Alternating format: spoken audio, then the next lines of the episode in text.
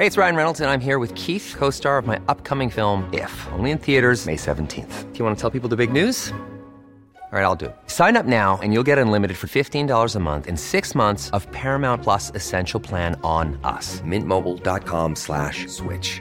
Upfront payment of $45 equivalent to $15 per month. Unlimited over 40 gigabytes per month. Face lower speeds. Videos at 480p. Active Mint customers by 531.24 get six months of Paramount Plus Essential Plan. Auto renews after six months. Offer ends May 31st, 2024. Separate Paramount Plus registration required. Terms and conditions apply if rated PG.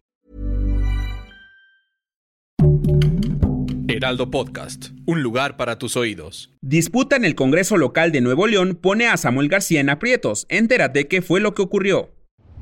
Esto es Primera Plana de El Heraldo de México. El ambiente en Nuevo León está más caliente que nunca, luego de la disputa que tuvo el gobernador Samuel García porque el Congreso local impuso a Luis Enrique Orozco Suárez como gobernador interino, lo que generó un clima de inestabilidad política en la entidad. Samuel aseguró que no regresará al poder el PRIAN, por lo que ayer por la mañana, personal del gobierno estatal se negó a recibir la notificación de designación del gobierno interino, electo por el Congreso local. Al parecer, la toma violenta de la tribuna legislativa fue realizada por militantes del PRIAN, aunque después las personas que participaron en los agarrones fueron plenamente identificadas como militantes, funcionarios, precandidatos a cargos públicos y hasta un regidor de Movimiento Ciudadano en Nuevo León. Todos entraron a la fuerza y trataron de interrumpir la sesión en la que se designó a Luis Enrico Orozco Suárez como gobernador interino. Por otro lado, y lejos de todo este ambiente, el presidente Andrés Manuel López Obrador mencionó que todos estos ataques seguramente son una alianza entre el PRI y el PAN para confrontar y oponerse al gobierno de Samuel. ¿Tú qué crees que vaya a pasar más adelante? Si quieres estar bien informado sobre las elecciones del próximo año, no te pierdas la cobertura Ruta 2024 a través de todas las plataformas del Heraldo de México. Escríbenos en los comentarios qué te parece este episodio.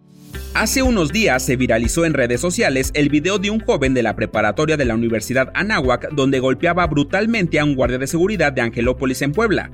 Todo esto debido a que la pluma de residentes presentaba fallas y no pudo abrirse al estudiante, motivo por el cual se molestó y comenzó a agredir al guardia pese a que éste trató de explicarle la situación. La preparatoria de la Universidad Anáhuac tomó cartas en el asunto y emitió un comunicado donde se tomó la decisión de expulsar de forma inmediata al alumno de nombre Patricio, pues estos actos van en contra de los valores de la institución, además de hacer un llamado a los padres de familia, alumnos y sociedad en general para propiciar el cuidado de la salud mental. En cuanto a Jonathan Olasco, el guardia de seguridad que fue gravemente herido, reveló su estado de salud, mencionando tener un esguince de primer grado en el cuello causándole un dolor constante en la cabeza, además de las afectaciones presentadas en ojos y nariz. Recuerda denunciar este tipo de actos. En otras noticias, ya comenzó diciembre y todo muy padre por las posadas, el Guadalupe Reyes, la Navidad y el fin de año. Al parecer va a ser un mes de mucho jijiji jajaja, pero mucho ojo, pues a partir de este primero de diciembre se implementará el alcoholímetro, el cual estará operando las 24 horas del día hasta el día 7 de enero. De hecho, en la Ciudad de México ya empezó desde ayer, entonces si sales a tomar, porfa no manejes.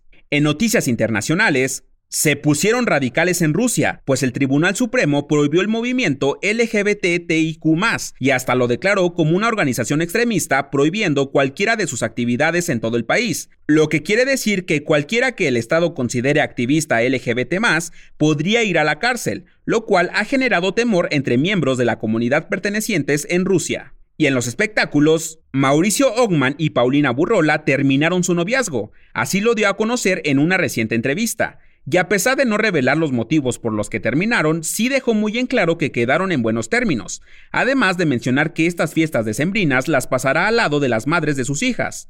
¿Tendrá algo que ver esto con su separación? Déjanos en los comentarios tus especulaciones. El dato que cambiará tu día.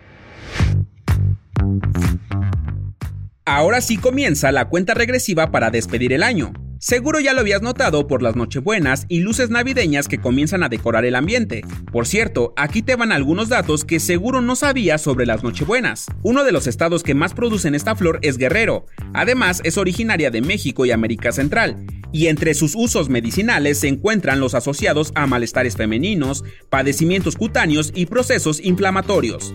Yo soy Arturo Alarcón y nos escuchamos en la próxima. Esto fue Primera Plana un podcast del Heraldo de México. Encuentra nuestra primera plana en el periódico impreso, página web y ahora en podcast. Síguenos en Instagram y TikTok como El Heraldo Podcast y en Facebook, Twitter y YouTube como El Heraldo de México. Hasta mañana.